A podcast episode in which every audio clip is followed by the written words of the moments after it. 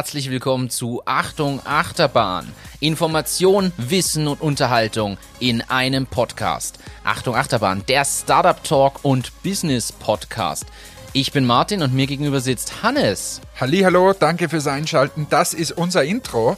Äh, wir erzählen euch jetzt ganz kurz, um was es geht in diesem Podcast. Äh, wir schütten jede Woche eigentlich unser ganzes Herz aus. Unser Entrepreneurherz. Wir erzählen euch, was bewegt uns in unseren Unternehmen, äh, welche Tipps und Tricks haben wir, wie gehen wir mit Personal um und, und, und. Aber was noch dazu kommt, ist der große Teil der Unterhaltung. Wir erzählen euch Geschichten von unseren Reisen äh, bis hin zu Privatem. Information, Wissen und Unterhaltung. Jede Woche neu überall, wo es Podcasts gibt, mit Hannes und Martin. Wir freuen uns auf euch. Schaltet ein und seid dabei, wenn es heißt Achtung, Achterbahn.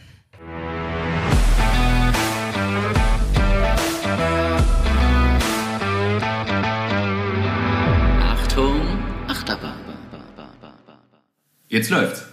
Man kann es eh schneiden. Man kann es eh schneiden. Ja, genau das werden wir nicht wegschneiden. Herzlich willkommen zur ersten Folge, Ausgabe zum ersten Versuch äh, eines neuen Podcasts. Ihr habt gehört, Podcasts sind was Seltenes heutzutage. und deshalb hatten auch wir die Idee, um damit zu starten. Ähm, hier sitzen Hannes. Und, Hallo. Hallo Hannes. Hallo. Und ich bin Martin. Und ja, vielleicht sollten wir einfach ganz kurz starten und sagen, wer sind wir eigentlich? Ja, ich freue mich sehr, Freunde Hannes. Ähm, bin seit einigen Jahren in dieser Startup-Szene zu Hause, habe die Unternehmen Entmatics und Presono gegründet. Ähm, ja, also zwei unterschiedliche Unternehmen. Das eine in der Kosmetikindustrie und das andere äh, in der Softwareindustrie mit dem Martin gemeinsam. Ja, das, ist, das nenne ich kurz und knackig. äh, ja, ich bin Martin, Martin Behrens, eben einer der Gründer auch von Presono und wir haben uns gedacht, nachdem wir beide quasi täglich telefonieren und uns austauschen über unsere Firmen und die Ups and Downs in diesen Firmen und über alles, was sonst so irgendwie sich im Startup-Umfeld oder in rahmenähnlichen Bedingungen und Konditionen, na, das ist jetzt ein kompletter Blödsinn, was ich gerade erzähle. Wäre es besser, wenn ich das Lied über Möglicherweise wäre es das. Ja, wir tauschen jedenfalls viel aus, telefonieren viel und irgendwie kam so spontan die Idee, machen wir doch daraus mal eine Aufnahme und schauen, ob das vielleicht noch andere Leute interessiert. Genau, das Ganze machen wir jetzt fünf bis zehn Mal und dann schauen wir mal, ob es uns noch interessiert und ob es die Leute interessiert. Wir haben das typisch wie im Startup üblich mit ganz realistischen Zielen. also, nein, in diesem Fall mal wirklich und äh, haben uns gesagt, wenn da mal 50 Leute zuhören, dann ist das ja schon was. Ähm, ja, eigentlich geht es uns darum, dass wir unsere täglichen Telefonate aufzeichnen. aufzeichnen und kanalisieren. Äh, wir wollen auch nicht die super seriösen sein, äh, wie ihr bald merken werdet, sondern uns geht es darum zu unterhalten, ein bisschen was äh, mitzugeben, was wir so hier erleben und die Startup-Szene, die wir so ein bisschen mitbekommen, auch zu kommentieren. Das ist es im Prinzip und äh, ja, Martin hat sich vorbereitet, wie immer. Er ist der Deutsche von uns zwei und hat daher eine Agenda gemacht. Ich bin sehr dankbar, ich bin der Österreicher von uns zwei, ich habe das Wasser hier hingestellt. ja, finde ich gut. Ähm, ist ja eine essentielle Grundbedingung. Ähm, muss auch sagen, wir sind jetzt schon auf Agenda Punkt 3 von 4. Also die Agenda wird sehr kurzweilig. So, starten wir rein in Themen. Ich glaube, das ist das, was die Leute auch interessiert. Genau. Ähm, zum einen haben wir noch äh, die, das Thema, wie nennen wir uns? Äh, das, ist, das bleibt noch offen. Ich glaube, es wird eine Überraschung am Ende, was dann als Name dasteht. Wir haben schon viele Überlegungen gehabt, äh, basierend auf einem Vergleich Marathon versus Sprint. Und das Startup ist der Marathon und Achterbahnfahrt ist. Achterbahn,fahrt ist jetzt zuletzt gestanden. Also wir haben da, glaube ich. Wir sind offen für Vorschläge. Schreibt uns einfach ein E-Mail. Ähm, und jeder, der irgendwie einen super Vorschlag hat, kann sich hier proaktiv einbringen. Wobei zu dem Zeitpunkt, wo die Leute das hören, wird schon irgendein Übergangsname zumindest drinstehen. Wenn ein besserer Vorschlag kommt. Das ist wie im Startup, der bessere Vorschlag zählt. Oder wir benennen uns einfach jede Woche um. Für die Konstanz extrem gut. Ja, du, wir haben ja ganz kurz schon telefoniert die Woche, also das ein oder andere Mal. ähm, hast du die Woche 2 Minuten 2 Millionen gesehen? Die siebte Staffel ist das jetzt, glaube ich, die gestartet ist die Woche? Leider nein, um ehrlich zu sein. Ich war zu dem Zeitpunkt in Spanien für Entmatics und äh, bin dann relativ spät ins äh, Hotelzimmer gekommen, habe mir dann die eine oder andere äh, den einen oder anderen Pitch noch angesehen am Laptop, bin aber zugegebenermaßen dann eingeschlafen. Ähm, ja, ich habe gesehen ähm, den Pitch zum Beispiel von Marcel. Ähm, und zwar, den kenne ich deswegen, weil der früher mal Kellner war in einer Bar, wo ich aufgelegt habe. Ähm, da ging es darum, die Fischfolien und so weiter, die ähm, recycelt werden und zu ganz tollen äh, Kleidungs-, nein, nicht Kleidungs-, Taschen und so weiter gemacht werden. Ähm, ja, das habe ich gesehen, habe mich wahnsinnig gefreut, dass dort investiert wurde, ähm, aber sonst fast nichts. Aber du erzählst mir es und wir kommentieren es. Ja, okay, dann ähm, starten wir rein. Ich habe es mir angeschaut natürlich. Man muss ehrlich dazu sagen, die letzte Staffel habe ich ja relativ wenig verfolgt, weil wir viel zu tun hatten zu der Zeit. Und ich kaum dazu kam, ich glaube, da hast du mehr geschaut als ich.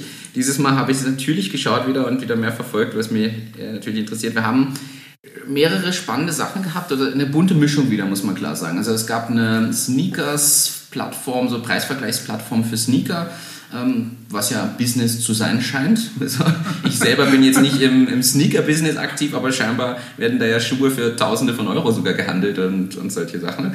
Ähm, eine Sneaker-Plattform, also so eine... Da, darf ich kurz einhaken, da fällt mir gerade ein, ich war vor kurzem, wann war das, letztes Jahr glaube ich, muss ich überlegen, letztes Jahr war ich in London auf einer Messe ähm, eben für Kosmetik, für Entmatics und neben dieser Messehalle war eine andere Messehalle und da gab es eine Sneakers-Messe. Und ich habe damals, und wiederum daneben gab es eine Messe für, zum Kuchenbacken.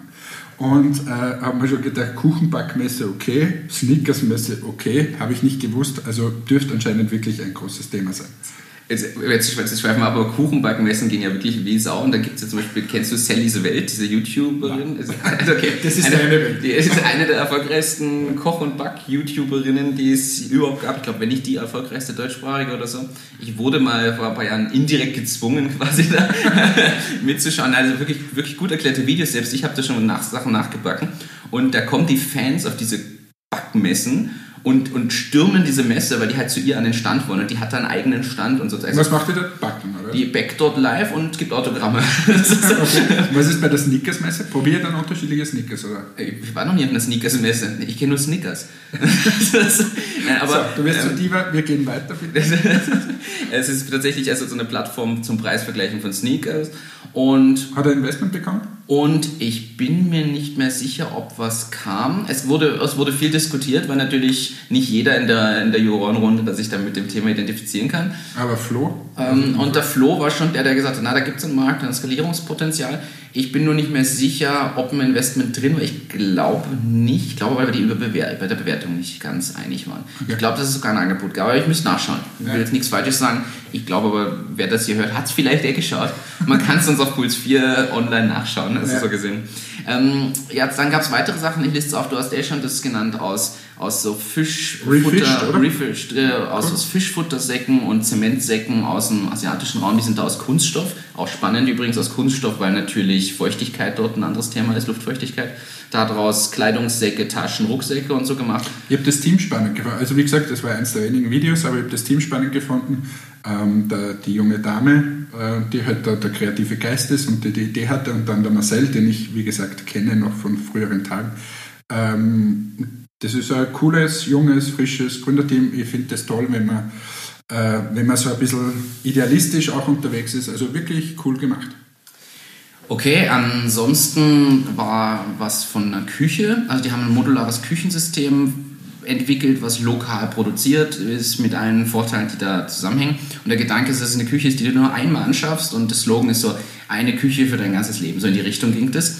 Du kannst dort die Fronten austauschen und im Laufe des Küchenlebens quasi äh, verändern und, und, adaptieren. Und da, es ging einfach um hochwertige Küchen, muss man klar so sagen. Also nicht die Pressspanplatten vom gewissen schwedischen Möbelhändler, sondern tatsächlich hochwertig und lokal.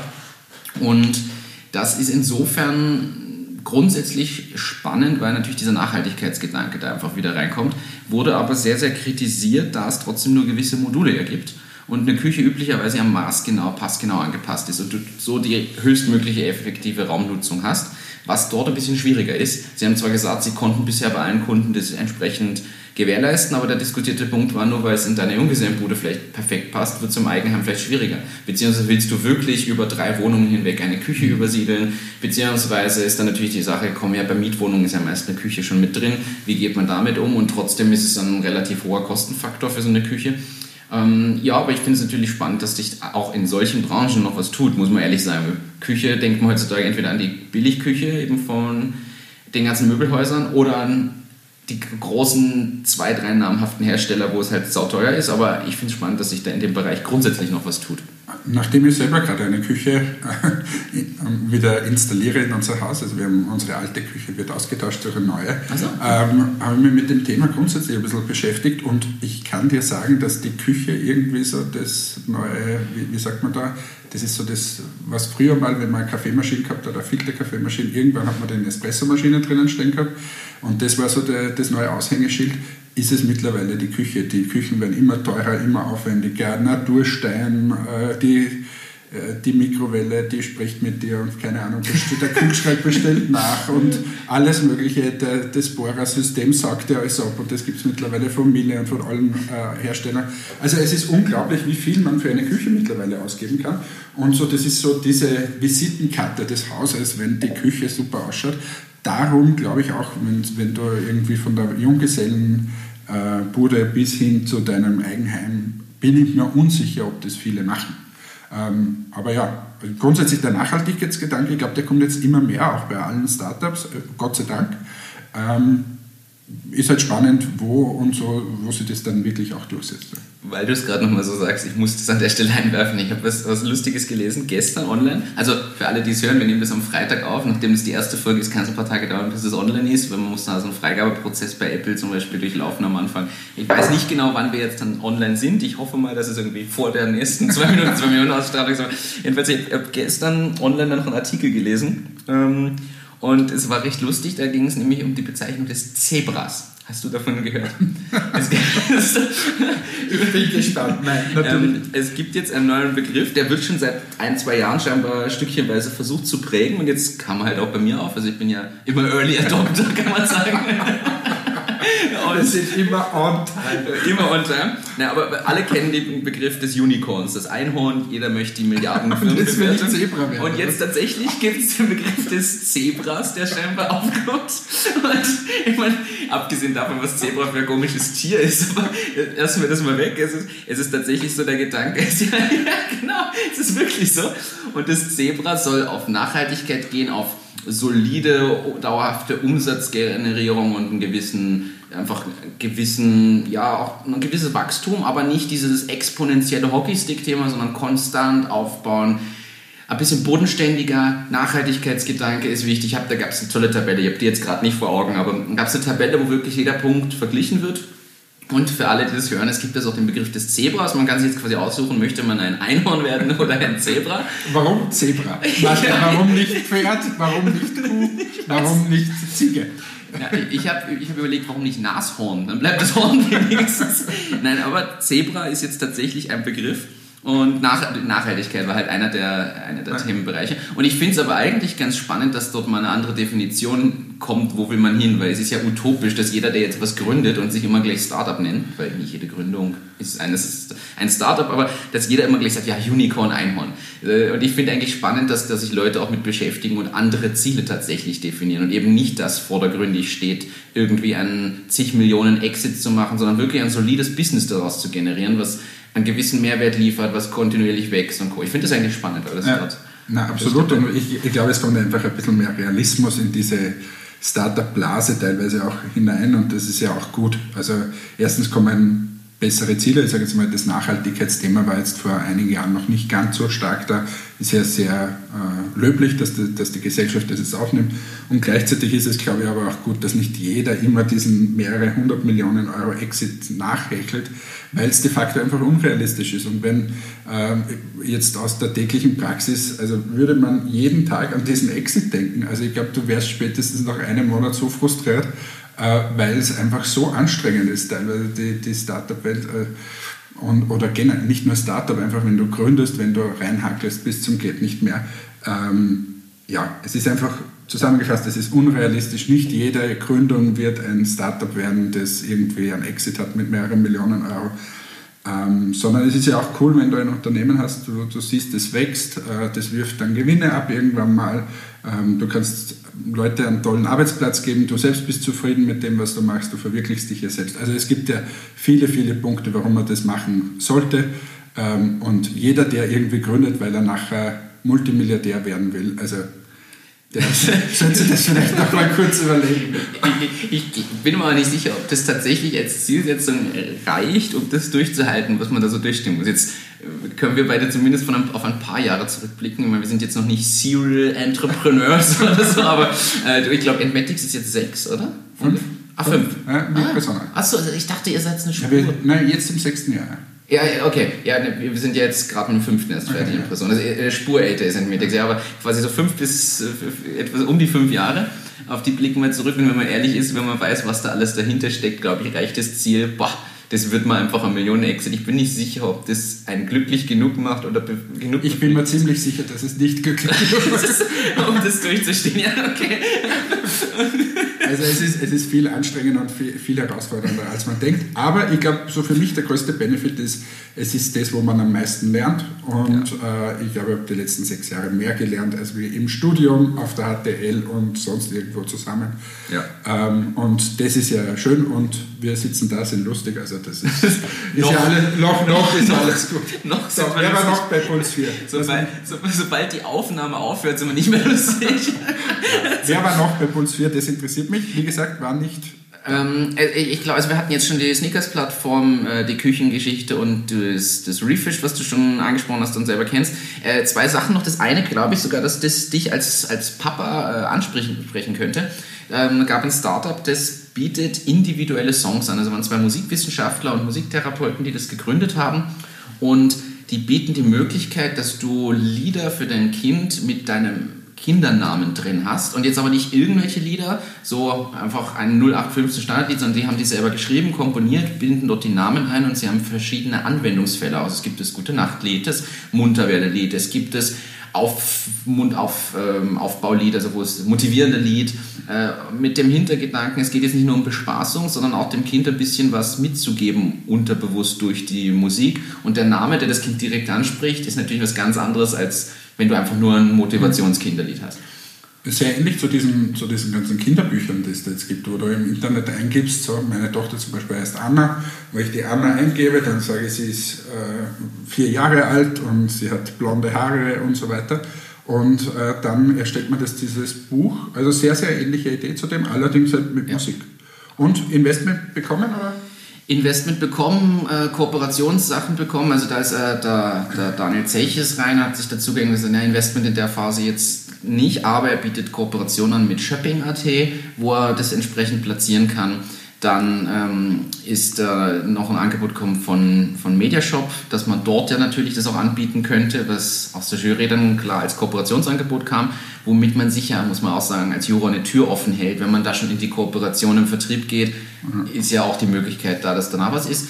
Und dann ist wobei, tatsächlich... Wobei ja, eigentlich, wenn ich einhaken darf, äh, Mediashop wieso Mediashop eigentlich?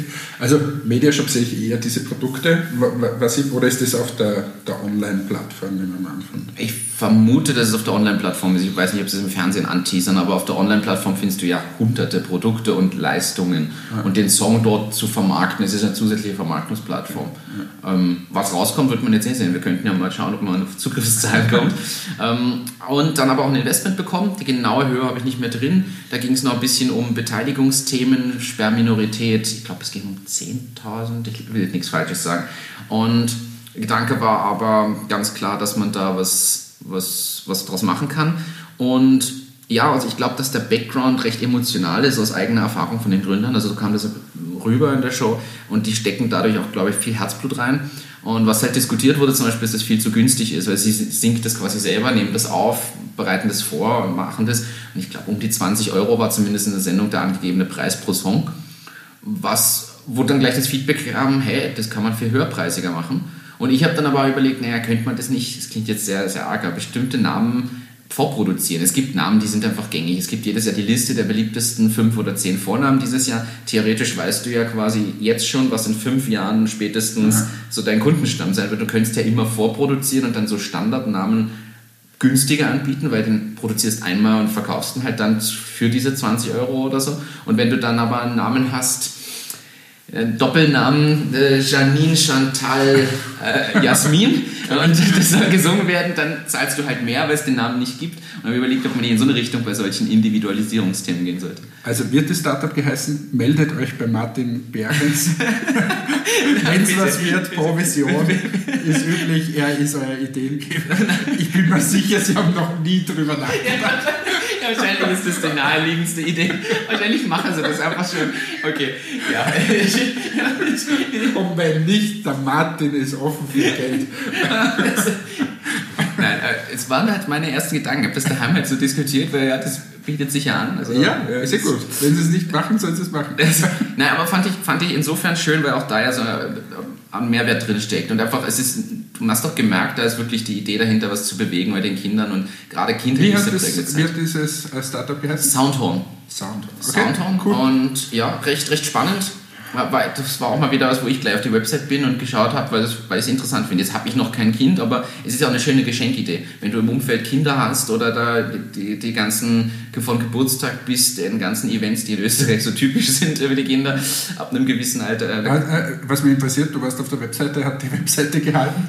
Bei den meisten, äh, ich war ja selber schon bei, bei zwei Minuten, zwei Millionen, ähm, bricht dann irgendwann die, äh, die Webseite zusammen, weil einfach in ganz kurzer Zeit unglaublich viele Menschen da drauf gehen. Bei uns waren es, glaube ich, 15.000 oder 20.000. Auch innerhalb von wenigen Minuten? Nein, innerhalb von einer Minute. okay. Und äh, das ist halt, äh, das, das haben bei uns die Server nicht ausgehalten.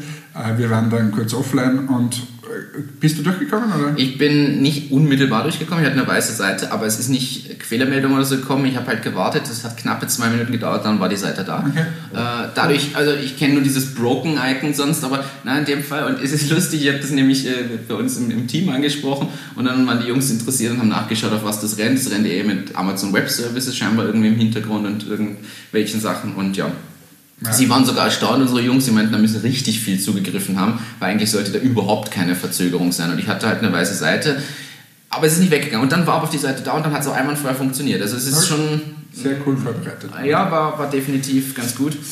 Und haben wir noch eins? Und dann, ja, eine Sache war noch, ähm, und da ging es um Tetrapacks eigentlich. Also, oh, das ist jetzt ein Markenname, aber also es ging um Verpackungen und nämlich das, das, Konzept Trinkverpackungen, so 1 Liter Verpackungen, wo Getränke drin sind, äh, neu zu konzipieren. Und zwar heißt das Ganze Knickbox. Und da habe ich mir aber gefragt, ich sage es gleich, beschreibe ich dann die Idee, aber die Frage für mich war, okay, ist das die richtige Sendung? Ich finde persönlich die Idee cool und was damit möglich wird. Ich glaube, dass das Potenzial da groß ist. Ich bin mir nur nicht sicher, ob das da jetzt schon im, im, beim Endkonsumenten einen Sinn hat. Da, die Idee vom Gründer und Erfinder ist, ein neuartiges System für diese, diese Verpackung quasi. Und zwar, dass die in sich gefaltet ist an manchen Stellen und, zu, und dadurch geknickt werden kann. Das heißt, da drin ist ein besonderer Verschluss und es entsteht ein Vakuum und wenn du daraus trinkst, jetzt beschreibe ich mit meinen Händen und man hört es nur und das ist natürlich schwierig, weil du siehst es gerade, ähm, zieht sich das in sich zusammen und knickt an bestimmten Fallstellen ein, wie so bei Origami und dadurch wird es Konstrukt dieses, ich nehme jetzt mal ein Liter Pakets Getränk, kontinuierlich kleiner, wenn du was ausleerst oder draus nimmst. Und am Ende ist es nur ein ganz klein zusammengefaltetes Ding, wenn es leer ist. Und der Verschluss ist auch spezifisch dafür, speziell entwickelt, sorgt halt dafür, dass da drin quasi immer ein Vakuum ist und keine Luft reinkommt. Dadurch hält es natürlich ein bisschen länger. Und das sorgt überhaupt für dieses Zusammengehen des ganzen, ganzen Dings. Und scheinbar ist, also ich kann es nicht überprüfen, ich habe nicht Verpackungstechnik studiert, aber scheinbar kann man damit durch diese Knickelemente, diese, diese gefalteten Sachen in der Verpackung, kann man mehr Stabilität für diesen Karton bieten und könnte dadurch Material einsparen und dünneres Material verwenden. Gleichzeitig ist die, quasi die, das Volumen des Mülls weniger. Das Problem ist, es gibt, kein, es gibt außer ein, zwei Prototypen, es gibt noch nichts echt Produziertes, weil du brauchst ein Spritzgusswerkzeug dafür, um diese Verschlusskappen zu machen. Du bräuchtest irgendeine Maschinenstraße oder Anlage, die spezifisch dafür ausgelegt wird und, und, und, und, und, was ich auch verstehe. Also das Aber warum geht, geht der, der ein Herr war das, oder? Ja, genau. Warum geht der nicht zu irgendeinem E-Tetrapack oder sonst irgendwen oder einem kleineren und, und lasst, verkauft dort die Idee? Das ist eine gute Frage. Ich, ich, ich, weiß es nicht, das war eben auch mein. mein meine, ein, gewisses Problem, was du halt schon hast, wenn du mit einem Patent und nicht mehr, also wenn du noch nicht mal eine Firma hast, also dorthin gehst, ja, ähm, ist halt schwierig, weil meine, die Investoren wollen in einen Business Case üblicherweise investieren und nicht in ein, in ein Patent. Und die zweite Sache ist, ja, jetzt sieht es halt jeder und äh, keine Ahnung. Also besser wäre wahrscheinlich gewesen, du gehst zu irgendwem, zu so einer Firma, die die Verpackungen herstellt. Das war auch meine Überlegung. Ich, deshalb, ich finde es ja cool, weil scheinbar gibt es da wirklich ein Patent und ich finde den Gedanken cool und ich glaube so, Material einsparen, damit weniger Müll machen zum einen, gleichzeitig das Müllvolumen von vornherein senken, was auch, glaube ich, in jedem Haushalt hilft, weil du nicht mehr alles zusammendrücken und, und so weiter musst. Ähm, dann auch dieser Haltbarkeitsaspekt, das sind schon spannende Punkte. Jetzt kann man natürlich sagen, das löst jetzt sicher nicht unser Müllthema auf der Welt, aber es kann ja helfen und unterstützen. Aber ich habe auch genau den Gedanken gehabt, ist das nicht was, wo man eigentlich das Patent also du willst ja keine Verpackungsfirma plötzlich aufbauen. Ich glaube, das ist ja ein, ja. Riesenunterfangen sonst. Ja, vor allem glaube ich überhaupt zwei Minuten, zwei Millionen. Ich meine, das ist halt alles sehr early stage, aber es, äh, es ist halt teilweise zu early. Äh, und das ist in dem Fall. Also wenn du jetzt das schon irgendwie aufgebaut hast oder schon, ja, dann kann wer investieren. Die Frage ist, in was investieren die dann? Also was kaufen die dann? Die, also selbst, selbst, wenn, selbst wenn Firma, er... die das Patent hält wahrscheinlich. Ja, ja aber jetzt, jetzt gibt er, keine Ahnung, was er aufgerufen hat, aber jetzt sagen wir, er gibt 100.000 Euro oder so rein. Ähm, ja, dann kauft er sich das Werkzeug und dann, dann produziert er Verpackungen oder was. Also, ja. dann, dann, also das, das ist so irgendwie schwierig, weil vor allem, wenn du dann mit diesen globalen Playern äh, agierst. Aber was ist rausgekommen? Investment oder nicht? Nein, ähm, ist Nein, ist glaube ich nichts rausgekommen, aber eben weil da, glaube ich, das Konstrukt der Firma und Co. dahinter steht, äh, hinter fehlt. Okay. Also es gibt wahrscheinlich eine Firma, die das Patent hält, das weiß ich jetzt nicht im Detail, aber es, du hast nicht das greifbare Produkt und den Business Case gleich ja. da. Also es kann nur in diese Richtung gehen. Ich finde es trotzdem spannend und was du jetzt gerade sagst, ist aber eher ein spannender Punkt. Ich habe mir die letzten Jahre immer gedacht, eigentlich sind die Firmen mittlerweile schon viel zu weit für die Sendung. Es ist ja mehr eine Vermarktungsplattform oder Vermarktungsmöglichkeit geworden und nur noch ein Teil wirklich ein echter, wirklich ein echt auf der Suche nach einem Investment Case. Teilweise überschneidet sich natürlich, aber ganz am Anfang, wenn man mal rückblickt, egal jetzt ob Höhle der Löwen oder 2 Minuten 2 Millionen, wenn man die ersten Staffeln sich anschaut, ich weiß, da waren die viel frühphasiger, da waren die wirklich in seiner Anfangsphase, wo man mit, einem, mit einer niedrigen Firmenbewertung noch, noch wirklich einsteigen konnte, wo man quasi noch helfen konnte, auch als Mentor. Ich finde, heutzutage sind viele schon sehr, sehr weit. Was nicht zwingend schlecht sein muss, aber der Spagat, so wie du es jetzt sagst, manche sind wirklich noch sehr early stage, der Spagat geht so auseinander. Wir haben manche, die wirklich extrem früh dran sind und manche, die aber schon so weit sind, dass es schon von der Bewertung und allen Möglichkeiten voll schwierig wird. Wie siehst du diese Bandbreite, die da existiert? Jetzt vielleicht auch gleich mit Bezug, du hast es vorhin gesagt, ihr wart ja mit Entmatics auch schon in der Sendung. Und ihr wart ja in einer anderen Phase als jetzt zum Beispiel. Also vielleicht kann man da ein bisschen auch reflektieren. Ja, also wir hatten jetzt auch nicht die niedrigste Bewertung dort aufgerufen, weil einfach schon ein bisschen was da war. Aber es, ist, es macht dann, so wie bei uns, wir haben so, so Kaltwachstreifen für die Augenbrauen. Ähm, mittlerweile haben wir viel mehr Produkte, aber damals war es halt so. Und ähm, wo man sich seine Augenbrauen wunderschön in Form bringen kann. Und da gab es damals schon Kunden, da gab es das Patent, da gab es Umsätze und so weiter.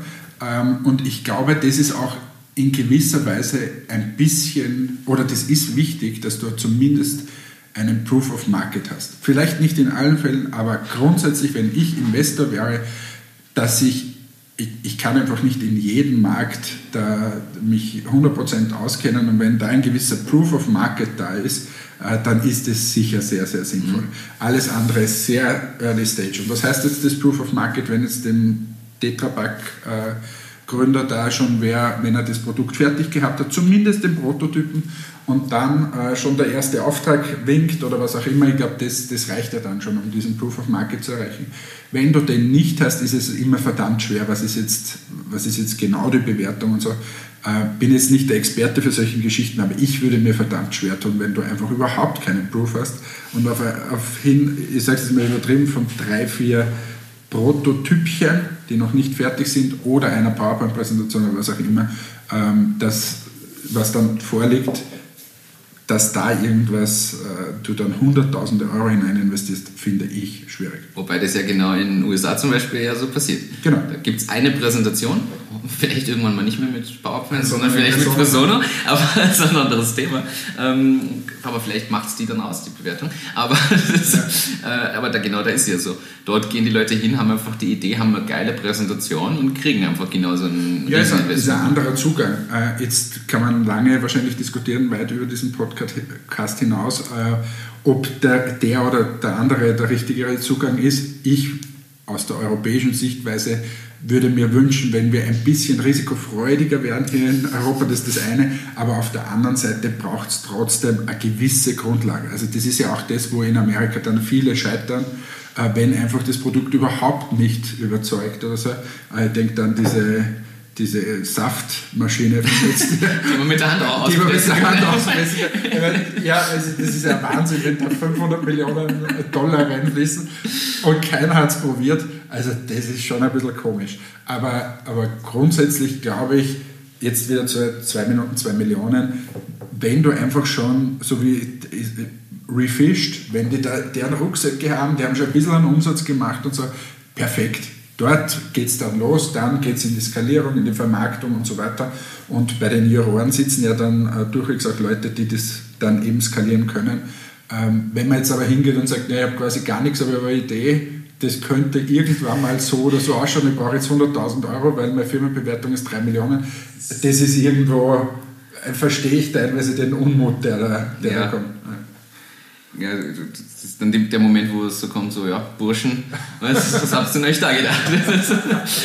ähm, aber apropos Jura, weil du das jetzt auch gerade, wie das Wort wieder sagst, äh, eigentlich lustig, ähm, es gibt diesmal in der Staffel scheinbar Gastjuroren auch, die teilweise dabei sind äh, in einzelnen Folgen oder, oder bei einzelnen Pitches. Jedenfalls war beim dem einen Pitch, wo es ja um die Verpackung ging, da Heinrich Prokop dabei, den ihr ja auch recht gut kennt. Ja, liebe Grüße an den Heinrich. Lie- Liebe Grüße, wir kennen ihn, ich kenne ihn eh nur durch dich eigentlich, muss man so sagen. Ähm, ja, magst du sagen, warum ihr ihn kennt? Darfst du das sagen? Äh, äh, warum nicht? Äh, also der, der Heinrich Prokop hätte bei uns investiert in der Show. Äh, es ist dann schlussendlich doch nichts geworden, aus unterschiedlichen Gründen. Wir stehen aber nach wie vor unregelmäßig in Kontakt. Äh, ich verfolge natürlich das, was, was der Heinrich mit Clever Clover macht und äh, ich glaube, umgekehrt verfolgt er auch, was wir so machen. Ähm, und, und freue mich immer, wenn, wenn ich da Erfolge höre und so weiter. Und er macht ja eine coole Initiative jetzt äh, mit, mit der Rewe, mit dem Markus Kundke und, und diesem Startup-Ticket und Clever Clover. Und ich glaube, viele, die so in diesem, in diesem Retail unterwegs sind, sind dort extrem gut aufgehoben, weil einfach sehr viel Expertise da ist, viel Connections, jetzt eben auch mit der Rewe und so weiter. Es ist äh, das aus meiner Welt dem, dem Retail, es ist einfach verdammt schwer, dort irgendwie Fuß zu fassen. Und da macht er einen super Job. Und äh, ja, wie gesagt, liebe Grüße an ihn. Ich hoffe, ich sehe ihn bald mal wieder. Ähm, ja. Und er ist der einzige Gastgeber oder, oder gibt es das mehr? Oder was? Ich, weiß ich noch nicht, ich kenne die nächsten, nächsten Ach so, Folgen wurde nicht gesagt, Äh, äh, wurde wurde nicht gesagt. Ich war nur in der Ankündigung schon, dass auch bekannte Gesichter wieder das in einer Folge war Ah, er okay, plötzlich, okay, plötzlich mit dabei. Okay. Ähm, Aber sonst, die, die Juroren, äh, was ich da gesehen habe, waren äh, der, der Florian wieder. ja, Florian eher der Tech-Mann. Genau. da drinnen. Der Herr Haselsteiner äh, wieder drinnen, eher der Mann der alten Schule. Äh, Schön die- formuliert. Die, Ja. die Katharina Schneider vom Mediashop, der Herr Rohler, Genau. Nachhaltigkeit. richtig. Und, Und der der Leo. Leo. Genau, der Leo. äh, genau, das Für ist den Wein. Für die gute Das Stimmung. ist, du, warum trinken wir eigentlich Wasser und nicht Wein? Das Fehler. Bester Wein ever. Grüße an den Leo Hillinger. Super, super Wein. So. Das heißt, das nächste Mal. Nächstes Mal stelle ich an Hillinger. Okay, ja, das, nennt man das dann schon Sponsorship? Oder so? Ist egal. Er kann, er kann uns das gerne sponsern. Ähm, ja, es ist, es ist interessant. äh, Man muss dazu sagen, da, ich freue mich ja beim, beim Heinrich Prokop auch immer, der äh, postet auf Facebook immer mal irgendwo was unter Presono-Posting und so und der, der verfolgt uns ja da auch recht und ist da voll dahinter. Und das finde ich auch immer ist einfach sympathisch. Er einfach ein super sympathisch. Super sympathisch und positiver positiver Drive einfach für die ganze Ja. Startup-Szene. Würde ich jetzt nicht nur beim Heinrich Bockup so sagen, Ja, sondern alle, die sich dorthin setzen und viele, viele, viele weitere auch. Äh, Ich glaube, das ist wichtig, dass du einfach Leute hast, die generell denen junge Unternehmer wichtig sind und die da helfen und anschieben, weil, sagen wir mal, die Rahmenbedingungen nur bedingt gut sind, die man da, die man da in Österreich hat. Ja, das es schwankt ja auch ein bisschen. Also das muss man ja auch so sagen. Das, ja, äh, das, das war's. Das ist ein zwei Minuten, zwei Minuten Thema. Also wir hatten fünf Pitches. Ich hoffe, ich habe jetzt keinen über, übersehen Cool. oder vergessen. Aber das waren die fünf. Es ist ja für mich immer wieder erstaunlich eigentlich, dass man damit irgendwie knappe zwei Stunden Sendezeit, glaube ich, äh, glaube ich, füllt. Aber in Wahrheit, man, es vergeht ja so schnell, weil es sind ja nicht nur die zwei Millionen. Irgendwie du, da ist immer das, das Pitching und dann die Nachbesprechung und dann sitzt man davor völlig gebannt, wenn man inhaltlich sich da interessiert für und dann ist auf einmal irgendwie Viertelstunde, 20 Minuten rum, dann kommt ein Werbeblock und dann Es ist, einfach, es ist einfach eine perfekt gemachte Show, so kann man sagen. Also auch die Hintergrundstories vom Tellerwäscher zum Millionär und so weiter ähm, ist halt spannend. Ähm, ja, mich interessiert mehr, äh, was ist die Idee, was kommt dabei raus, bringen Sie es wirklich auf den Boden. Ähm, und ich finde, da ist in Österreich sind ja die Quoten höher, dass Investments was werden, äh, denn in Deutschland. Und ja, cooles Format, freue mich jetzt. Ich hoffe, nächste Woche scheitern. bin ich gespannt. Dann können wir wieder, können wir wieder Ich schaue mir es jetzt in der Mediathek an. oder? Das äh, in der, in der Puls 4 Mediathek. Ähm, es, heißt es dann Mediathek? Ich weiß nicht. Ich weiß Online nicht. halt. Online bei Puls. Das ist übrigens, äh, muss man sagen, großes Lob. Ich habe ja selber daheim keinerlei Fernsehanschluss mehr. Ich, ich bin ja nur. Du zahlst Kennedys. Ich habe auch gar keine Fernsehempfangsmöglichkeit oder sowas. Okay. Ähm, na, aber Netflix und Amazon Prime sind halt, wenn dann bei mir am, am, am Programm. Und ich muss ehrlich sagen, dadurch finde ich natürlich den Livestream super, weil ich hänge einfach meinen mein PC oder beziehungsweise meinen Mac an den Fernseher an, mache den Livestream an. Und das fand ich cool. Ich finde, das ist auch noch immer, glaube ich, dass da mehr die Zukunft liegt, so in diesen livestreaming Absolut, absolut. Ich schaue auch eh fast alles nur mehr äh, in, in so Mediatheken. Ausgenommen sind irgendwie Nachrichten, weil irgendwie drei Tage später die Nachrichten anschauen. Das ist, aber sonst alles, ja, finde ich auch cool. Was steht denn noch auf deiner Agenda? Auf meiner Agenda. Na, ein Thema haben wir noch, ähm, das haben wir nämlich ganz kurz auch schon besprochen. Es ist ja dieses Jahr tatsächlich so, weiß ich aber auch erst seit, seit kurz vor unserem Telefonat, dass Höhle der Löwen und 2 Millionen sich dieses Jahr irgendwie überschneiden werden. Habe ich Okay. online gelesen, ab März läuft beides irgendwie parallel. Ich kenne die Tage nicht. Aber ich bin gespannt, erstens, warum sie es aufs Frühjahr legen, weil ich fand das für jetzt doch sehr zwei nebeneinander liegende Länder, äh, finde ich es irgendwie schade, dass man da nicht weiterhin Frühjahr und Herbst besetzt, sondern dass es jetzt sich gegenseitig so ein bisschen die Aufmerksamkeit zieht. Aber das wird noch spannend. Ich glaube, dass wir da wahrscheinlich innerhalb dieser ersten fünf bis zehn Folgen ziemlich sicher ein rechnerisch Ergebnis sind. Ähm, mindestens einmal in die Situation kommen, dass wir gleich über zwei Sendungen reden müssen. Also da kann sich jeder schon darauf einstellen, das wird dann die fünf Stunden Mammutfolge. Der Martin schaut wieder alles, ich nicht. Ihr habt ja Zeit. ja, wir haben noch keine Familienvater. Zeit. Familienvater, ja. Und du könntest da ein Familienevent draus machen. Ja, was steht noch auf meiner Liste? Ich habe hier noch als, als Punkt stehen Folgenname, Fragezeichen. Ähm, wir müssen ja also nicht nur den Podcast benennen, sondern auch die Folge. Es ist jetzt nicht nur Äh, Start. äh. Ähm, ja, das erste Mal tut immer Folge. weh oder so. Folge 1. Folge 1. Folge 1, die erste Folge, ja. Ähm, Mal, mal schauen, was das, noch, was das hier noch wird. Ähm, also, Bei Fol- Folge 1 hat den Vorteil, dass Folge 2 einfach benannt wird. ich sehe schon, du hast die innovativen Ideen. Oder keep it simple. keep it short and simple. Folge 1, Folge 2. Also, So, weiter. ähm, ja, ich, ich hatte gedacht, wir beschreiben hier noch ganz kurz so ein bisschen die Rahmenbedingungen, unter denen wir eigentlich dieses ganze Ding hier starten.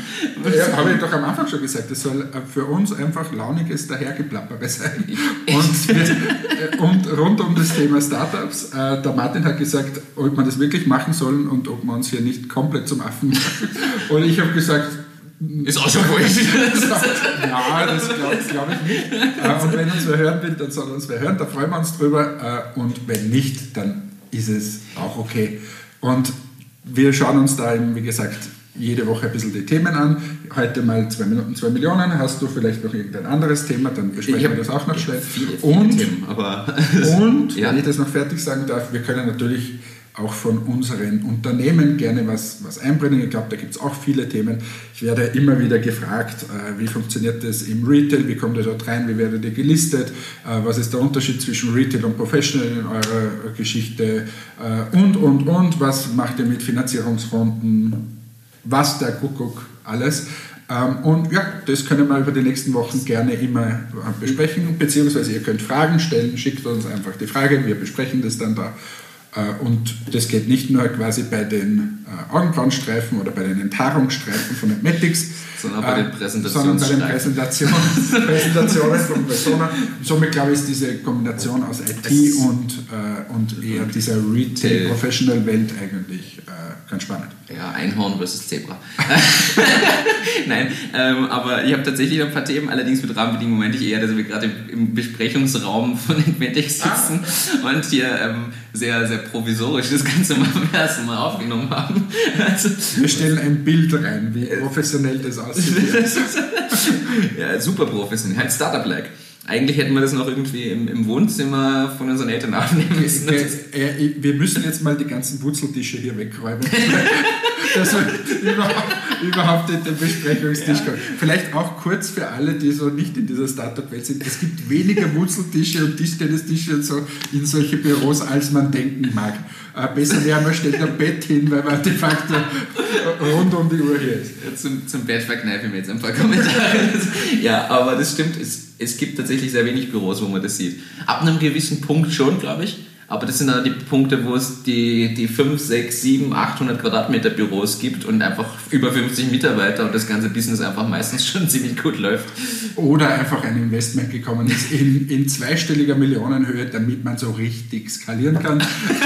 da, da, ist, da ist es dann wichtig, dass man auch irgendwas für die Psyche tut und der Wurzeltisch steht. Wobei, du, das ist, ist ja spannend, weil du das jetzt so, so ein bisschen rausposaunst, dieses, dieses ja, so zweistelliges Millionen. Es, es gab ja News, hast du, ich, die habe ich glaube ich kurz geschickt von N26 äh, zum, zum Jahresbericht. Ähm, ich zitiere aus, einer, aus, aus dem Brutkasten. Äh, Titel ist N26 meldet 43 Millionen Euro Umsatz und eine Verdoppelung des Verlustes. Und ich habe mir gedacht, so positive News.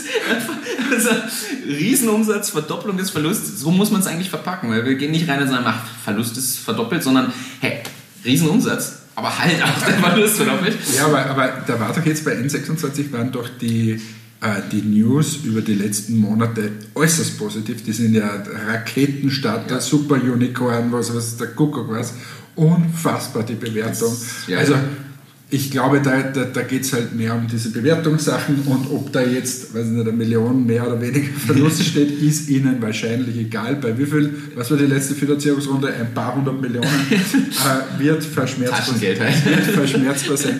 Grundsätzlich eine Sensation, was, was die Jungs dort aufziehen ja, und, und wie sie auch diesen Bankensektor irgendwie ähm, ja, revolutionieren. Also wirklich cool gemacht. Aber es ist, das zeigt schon ein bisschen dieses Spannungsfeld natürlich. Ich meine, sind jetzt nicht alle Unternehmen profitabel, wie wir wissen. Also, na, aber ich, ich finde es also Respekt, was da ist. Ich bin ja selber auch Kunde, von dem her, äh, ich finde es spannend. Und ich glaube, das sind aber genau die Dinge, die einfach brauchen, weil die so früh dran waren. Also die haben rechtzeitig erkannt, wo der das hingehen kann oder diese Marktlücke gesehen, sind halt gestartet. Und leider braucht aber die Gesellschaft, die Menschheit, wenn man so will, äh, braucht einfach Zeit, dahin zu kommen und das entsprechend anzunehmen. Und dann das zahlt sich das Geschäftsmodell aber umso mehr aus. Weil wer jetzt damit anfängt, wird vielleicht dann auch schon wieder rausfallen. Ja, das ist auch die Frage, was ich mich immer frage in diesem Bankenbereich, warum diese etablierten Banken das so, so lange brauchen, um, um uh, dieses Geschäft, was die machen, ist in Wahrheit eine App, ein Online-Banking, um das so hinzustellen. Aber ja, bin kein Experte, keine Ahnung. Ich glaube, das klingt jetzt ja, das liegt an den Strukturen und Personen, die dort drin agieren. Wenn du dir anschaust, wie lange manche Banken brauchen, um ein vernünftiges Online-Banking auf die Beine zu stellen, was nicht mehr nach 90er Jahre ausschaut, sondern jetzt modern und was dann aber auch funktioniert und nicht mit der App und dem Ding nach einer Umstellung jetzt massivst Probleme verursacht, ähm, ist das, glaube ich, so eine, so eine Geschichte der, der Strukturthemen, die da im Hintergrund sind. So, jetzt haben wir kurz schneiden müssen aufgrund einer kleinen Unterbrechung hier. Dann auch das ist Startup. Wenn die Reinigungskraft die Unterschrift braucht. Ja. Aber äh, guck mal, das ist, da sieht man wieder, es ist alles offiziell, es kann jederzeit geprüft werden, das ist ja das, das Schöne. Also ich hatte ja auch schon Diskussionen mit, mit Startups vor ein, zwei Jahren, wo das nicht so sicher war, ob das jetzt auf offiziellem Wege läuft, wo man überlegt hat, hm, was wäre denn günstiger. Aber da sind wir, glaube ich, dann doch beide zu korrekt deutsch. Ja, absolut. Na. Jeder soll, also wir zahlen unsere Steuern gar nicht zu wenig. Äh, wir zahlen alle Abgaben gar nicht zu wenig. Da, da wären wir wieder bei den Rahmenbedingungen. Aber äh, es bringt ja nichts hier herumzujammern. Wir, wir sind ja die, die hier versuchen anzutreiben und ja, Richtig. ist, wie es ist.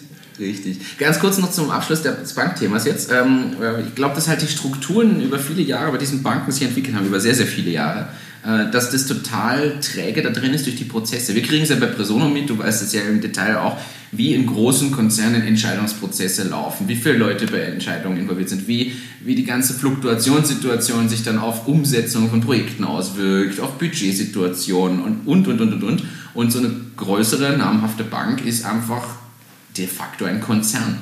Und ich glaube, dass da viel an Innovation, die vielleicht sogar irgendwo keimen würde, verloren geht durch diese Ebenen, Verschachtelungen und diese Prozesse, die da intern laufen. Ja, es ist sicher wahrscheinlich gar nicht so auf die Bank äh, reduzierbar, sondern wird, wird bei vielen Unternehmungen so sein, wenn man ganz weit zurückblickt, wie die Digitalfotografie aufgekommen ist und so weiter.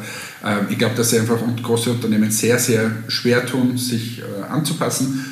Das ist ja in Wahrheit die große Stärke von, von Startups oder kleineren Unternehmungen, die einfach sehr flexibel sind. Und darum bin ich gespannt, wie jetzt N26 da ähm, den Markt hier aufmischt oder wen es da vielleicht noch gibt. Ja, ich finde es cool, ich bin auch gespannt.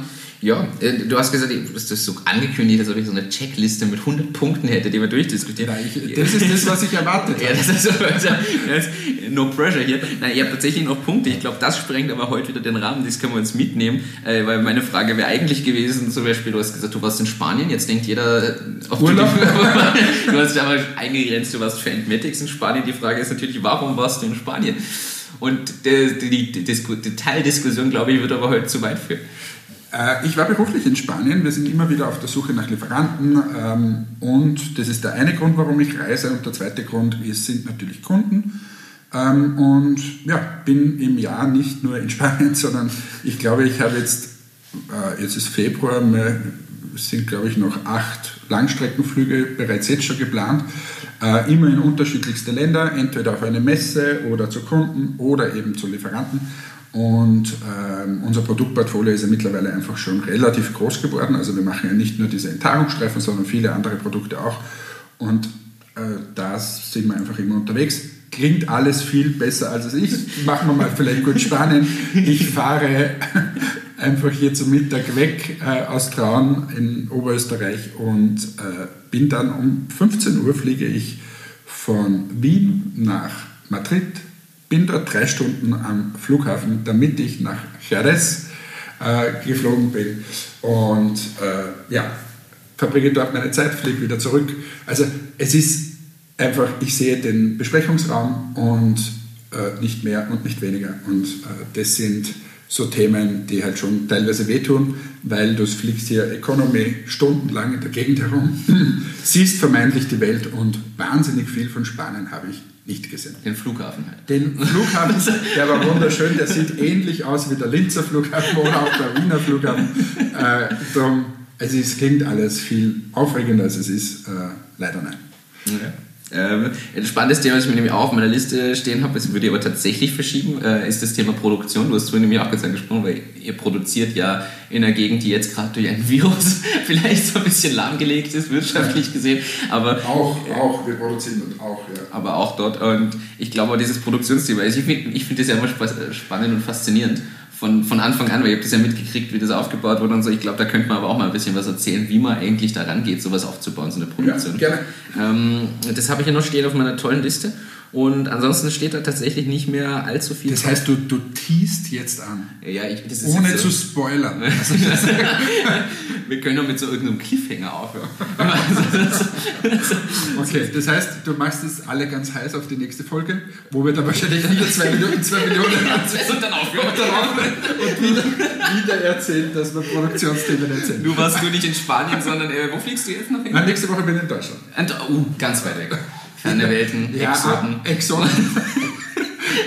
da gibt es einen guten Witz von Dieter Nuhr. Ich zitiere den einfach, ich, das darf man bestimmt, ich sage die Quelle ja dazu, also von Dieter Nuhr. Ich meine, ja, das ist wie so, so bei Länderspielen, so Österreich gegen Kamerun. Auf der einen Seite fremde Welten, Exoten, wirklich was Seltenes und auf der anderen Seite Kamerun. Fand ja. ich immer gut. Ja. findet der Deutsche extrem lustig. Äh, ich mag die Deutschen, darum haben wir gemeinsam auch eine Firma gegründet. Äh, dort bin ich nächste Woche, fahre mit dem Auto, ich weiß gar nicht, 2000 Kilometer, glaube ich, nächste Woche. Also gar nicht zu wenig. Und äh, ja, müssen wir eine Zeit finden, wann wir den Podcast aufnehmen. Es, es, es wird nämlich lustig, lustig. Wir sind erstens beide ja in Ulm, aber sehen uns nicht. Wir sind an unterschiedlichen Tagen in Ulm. Und äh, ich bin ab Freitag, ist mir aufgefallen, in Düsseldorf auf der Euroshop, also für Aufbau der Euroshop. Und dann geht am Sonntag ja die Euroshop los. Das heißt, es wird noch spannend, wie wir das... Es wird der erste Podcast sein, den wir einfach getrennt voneinander aufnehmen dann sollten wir dringend noch auf Amazon ein Mikro bestellen, damit wir die Ausstattung haben. Ja? So, genug geplappert hier. Ähm, wir müssen wieder arbeiten. Äh, ich glaube, das war jetzt eine Stunde oder so. Ah, ich ich glaube nicht ganz. Ich glaube, wir sind bei dreiviertel Stunde, 50 Minuten. Ja, perfekt. Genau so wird es immer ungefähr sein. Äh, wie gesagt, das war mal zum Warmwerden. Wir versuchen, dass wir das jetzt über die nächsten fünf bis zehn Mal einfach andere Themen auch reinbringen. Keine Angst, wir machen jetzt nicht nur immer zwei Minuten, zwei Millionen Kommentare, aber es war also für uns ein guter Start. Und man möge Nachsicht mit uns haben, das ist wie im Startup-Business, man fängt mal an, hat keine Ahnung, was man eigentlich tut und dann entwickelt sich das trotzdem irgendwie und man lernt kontinuierlich dazu. Genau, also, vielleicht, vielleicht hast du das nächste Mal bist besser vorbereitet. und du das nächste Mal überhaupt vorbereitest. Der Leo Hilliger Wein wird hier stehen. Und äh, ja, dann kann die nächste Folge beginnen. Wir sagen danke, dass ihr dabei gewesen seid. Äh, ich glaube, das Einzige, was wir noch sagen müssen, ist, wo dürfen die Leute E-Mails hinschicken, wenn sie Fragen haben, was wir hier erzählen sollen. Da gebe ich doch einfach mal in Martin seine E-Mail-Adresse bekannt. Ich gebe nicht meine E-Mail-Adresse bekannt, ich werde das einfach in die Podcast-Notizen reingeben, weil wir werden eine, wir müssen jetzt den RSS-Feed anlegen noch für das Ganze. Also wir, die, die technisch sich ausgehen, die sagen jetzt, ja, jetzt habt ihr euch nicht so. Ja, wir brauchen noch den RSS-Feed, wir müssen den Bereich bereitstellen, ich muss den in diese Plattform dann einspielen. Und irgendwo die Notizen, du bist schon eingeschlafen, aber die Notizen dazugeben und dort in diese Notizen von der Folge oder unserer Beschreibung gebe ich auch eine E-Mail-Adresse rein, weil vielleicht ist es eine, die wir beide nutzen können, weil dann können wir es beide lesen. Man kann uns aber auch einfach auf, äh, auf einem der bekannten eingängigen Social-Media-Portale oder Business-Social-Media suchen und anschreiben. Oder in meinem Fall einfach auf www.entmatics.com oder www.entmatics-professional.com gehen. Bei dir www. auf www.presono.com. Genau, und auch dort findet man uns. Äh, wir sind Stimmt. nicht so geheim. Ähm, ja, wir freuen uns auf secret. Feedback, wir freuen uns auf irgendwelche Fragen. Ansonsten plappern wir weiter so dahin. Äh, wir hoffen, es hat Spaß gemacht und wünschen euch noch eine tolle Woche. Genau, alles Gute, bis zum nächsten Mal. Danke fürs Zuhören. Ciao, ciao.